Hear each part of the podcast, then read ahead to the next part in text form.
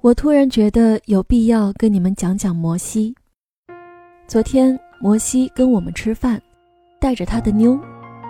那姑娘长了一张气血两虚的脸，加上又是摩西第七任女朋友，于是我们私下里把她叫田七，专门补血。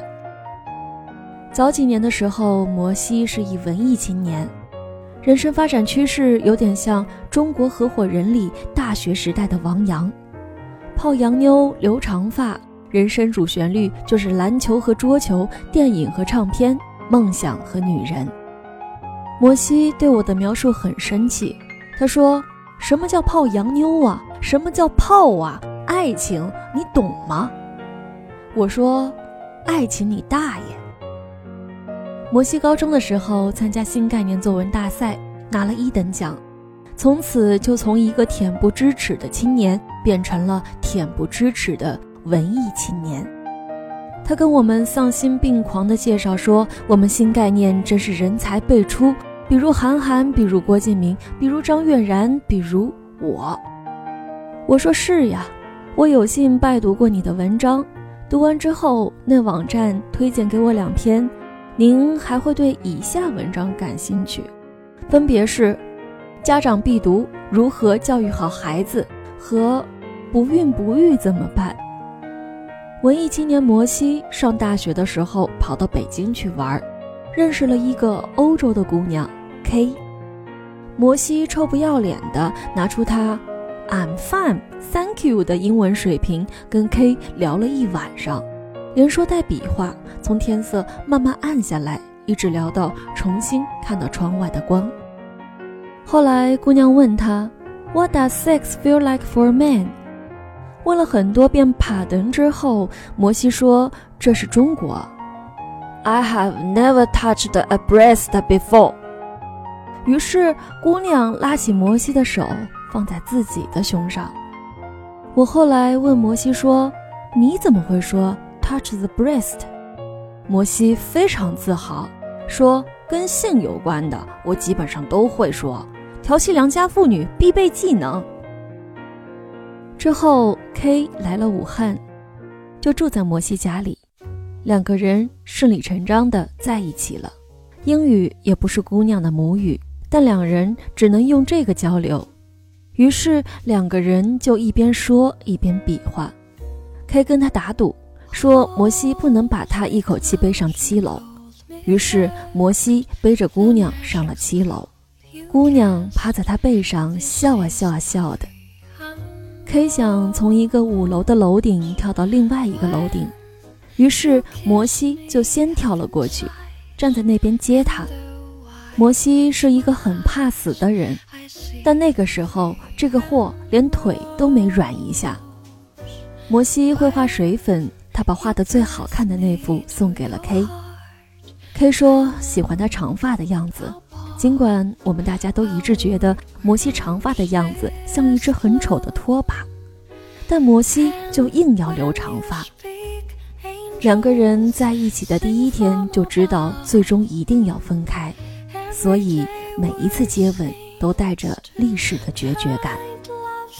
他们聊世界和人生，书跟电影。世界是一个宏大的命题，所以他们永远都有话说。这姑娘是摩西的第五个女朋友。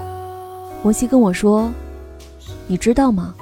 在遇到她之前，我根本不相信世界上存在爱这个东西。我觉得爱就是很深很深的喜欢，只是大家把它意淫成爱，来满足自己的妄想。但是现在我知道，爱。”是存在的。我说，是吗？爱是什么样的感觉？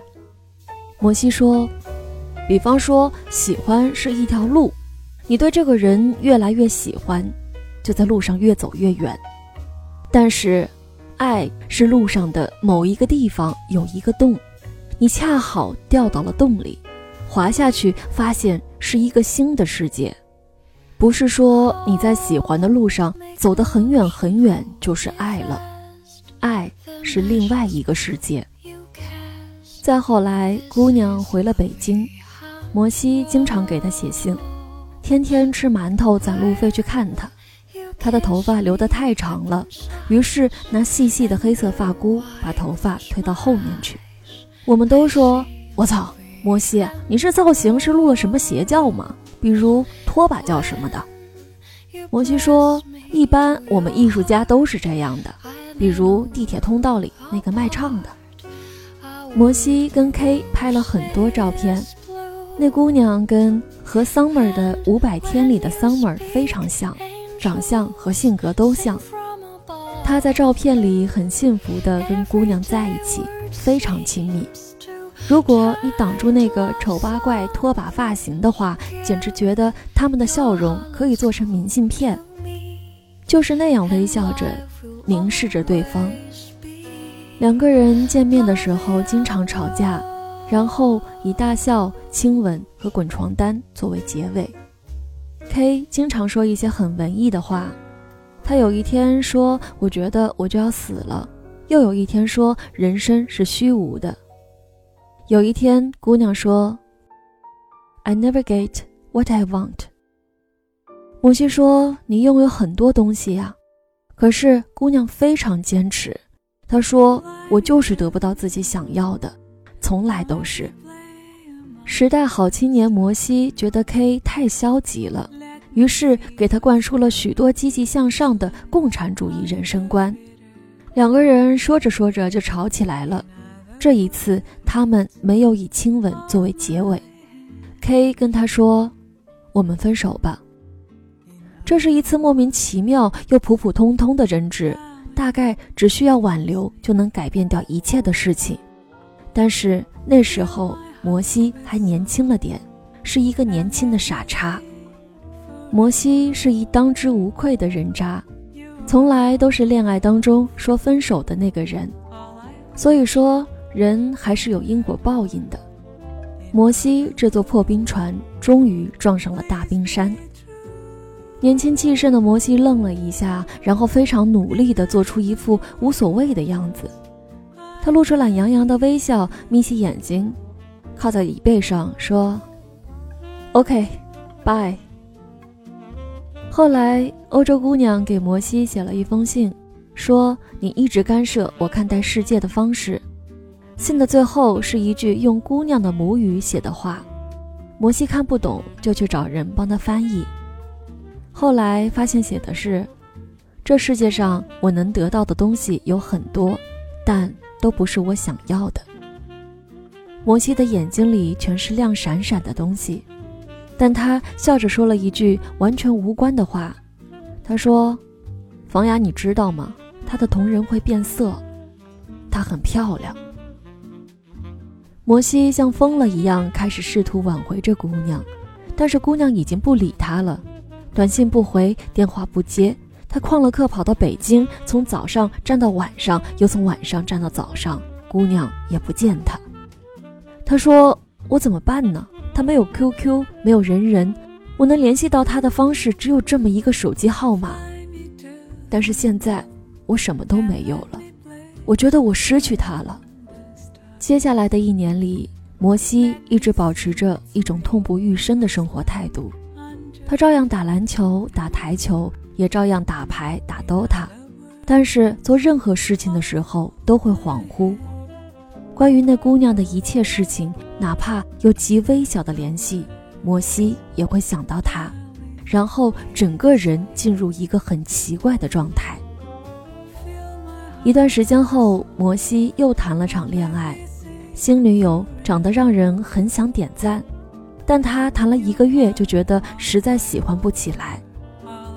摩西的性格我们知道，他不爱的人无论如何都说不出来“爱”字。在 K 之前，他永远只对女朋友说“我喜欢你”。他俩很快就分手了。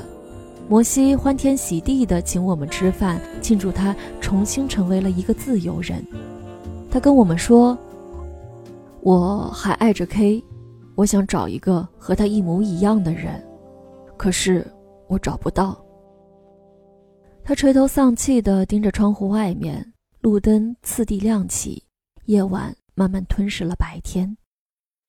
在跟那姑娘分开之后的两年里，摩西简直就是一流氓。他跟很多姑娘有暧昧，也逛夜店，还有过两厢情愿的性生活，但再没有一个稳定的女友。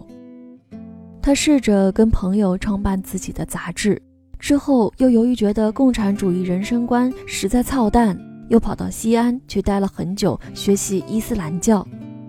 心烦的时候，摩西就一个人坐着火车，咣当咣当地跑到陌生的城市，之后再一个人咣当咣当地回来。就这样过了七百多天。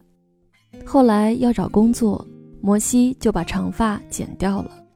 就像是一个时代结束了，他再也没有去街角淘那些唱片，再也不画水粉，那些写了一半的长篇就放在他的电脑里，他实在是敲不下去了。后来，摩西签了一个知名的外企，顺便把英文改成了摩西。签约的时候他在北京，于是给姑娘短信说：“How is going？” 姑娘非常简单的回了句：“Who are you？” 摩西回了一个名字，是他们俩在一起的时候，姑娘对他的昵称。然后姑娘就再也没有回短信了。这个故事应该在这里结束的。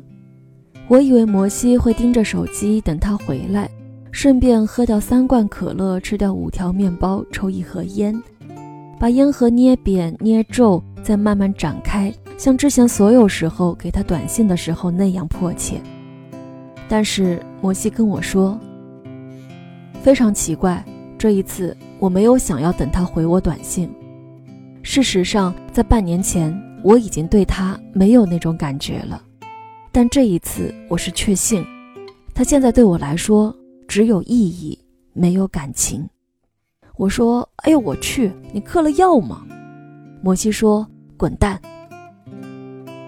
他好像变了一个人。过段时间，他交了一个新的女朋友，就是田七。我们纷纷劝他不要祸害良家少女，顺便打赌他们好不过三个月。摩西说：“扯淡，我们要结婚的。”我们都不太喜欢田七，但摩西终于结束浪荡生活，交了女朋友，而且关系很稳定，这又让我们替他开心。只是我觉得摩西对恋爱的态度变化很大，像是桀骜少年初遇做了面首。摩西一直是一个骄傲又有点自私的人，一直以来他跟女友吵架的时候不会怎么去哄，也不太会照顾别人，但是很浪漫，带着策马红尘的英雄主义。可是这一次在谈恋爱的时候，他对这个妞非常包容。